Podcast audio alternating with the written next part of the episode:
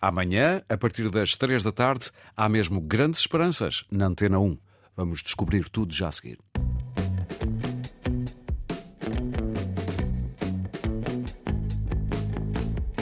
António, muito bom dia.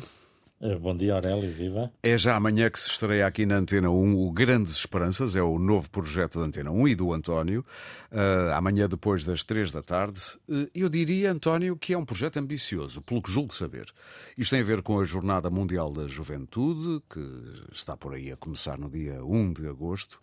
E hum, isto trata-se de juntar jovens de proveniências e crenças muito diferentes a debaterem temas importantes. Enganei-me ou é por aqui? É por aí, sim. Uh, digamos que o critério das, da, da, da, convicção religiosa nem é o primeiro critério de escolha. Aqui uhum. a ideia é juntar jovens que tenham coisas interessantes para dizer.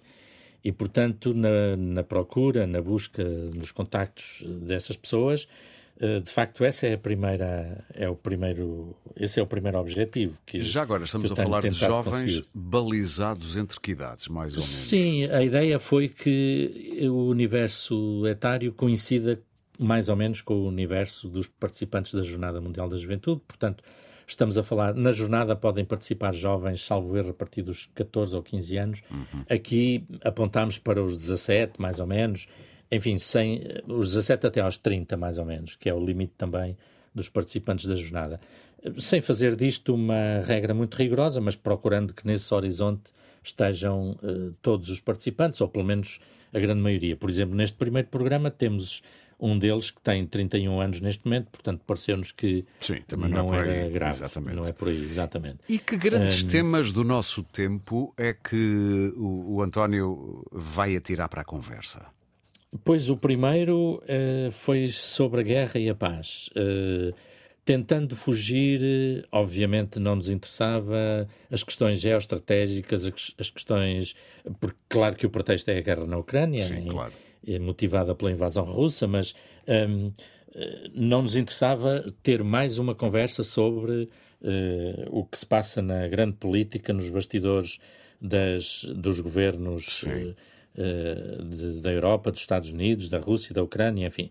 Uh, e, portanto, o que procurei, uh, e quando pensámos nisto, a ideia também foi muito essa, foi pôr estas pessoas, mais do que a fazer mais um comentário em cima dos mil comentários que já ouvimos todos os dias em todo lado, uhum. uh, pôr estas pessoas a refletir sobre uh, como é que vêem uh, a situação, os problemas do mundo, as situações que vivem, as experiências que têm. Um, e concretamente, portanto, neste foi o tema da guerra. E, é logo o primeiro, amanhã?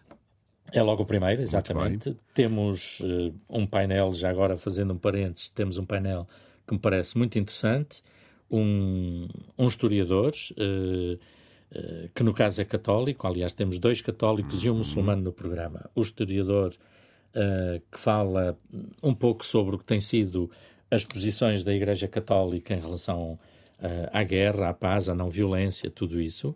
Um, temos uma escoteira um, que trabalha na área da gestão de programas internacionais uh, e temos um refugiado uh, que vive em Portugal há cinco anos, praticamente, que veio da Guiné-Conakry, que atravessou o deserto, atravessou o mar, portanto é claramente uma história Uh, como muitas outras que nós vemos uh, e ouvimos nas notícias todos os dias.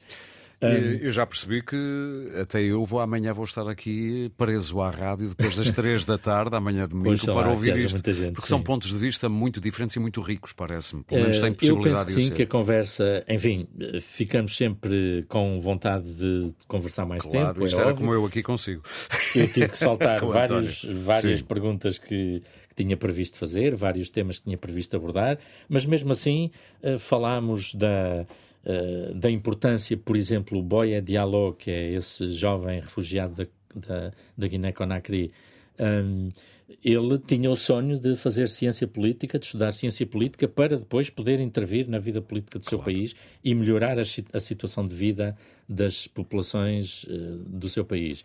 E ele diz isso com muita convicção, ele às tantas diz mesmo, eu queria era ser presidente do meu país, Um, e, e, portanto, pulos, uh, comecei o programa a falar dos sonhos que eles têm em relação à questão das, das guerras, da guerra, se é possível acabar com as guerras. Uh, uh, introduzimos a questão da não violência, se é Sim. é uma coisa fora de moda ou não. Um, e, portanto, penso que há coisas aí interessantes para. António, antes de, nos, falar e de nos despedirmos, só muito rapidamente, que temas é que vai haver nos próximos programas? Então, os próximos vão ser dedicados, uh, o segundo, à questão da ecologia, da casa comum, da, uhum. do ambiente. O terceiro, a todo o universo, a fé, Deus, a Igreja, a Jornada Mundial da Juventude, as questões polémicas que atravessam a Igreja Católica neste momento, como os abusos sexuais, etc. Depois, um quarto uh, sobre as diferentes religiões. Uh, portanto, aí a ideia é mesmo ter pessoas de diferentes convicções Sim. religiosas.